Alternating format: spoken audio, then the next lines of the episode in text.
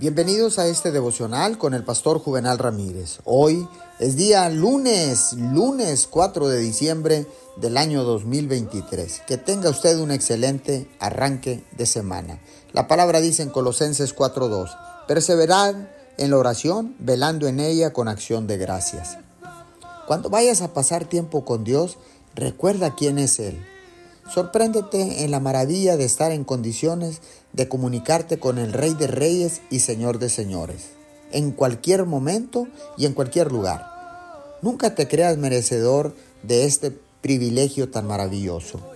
Aunque su altura y su grandeza son incomparablemente mayores que tú, te está preparando para que puedas pensar sus pensamientos. Mientras pasas tiempo en su presencia, poco a poco sus pensamientos irán tomando control de tu mente.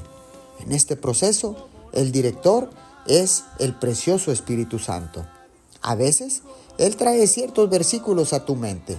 A veces te permite oírlo hablándote directamente. Esta comunicación te fortalece y te prepara para lo que sea que tengas que enfrentar en el camino de la vida. Dedica tiempo a escuchar su voz. Si sacrificas tu precioso tiempo, él te bendecirá mucho más de lo que tú te atrevas a pedir. Señor, muchas gracias. Gracias Señor porque ahora sé que el medio de comunicarme contigo se llama oración. Es esta comunicación entre tú y yo, entre tú y nosotros. Te damos gracias en el nombre de Jesús. Amén y amén.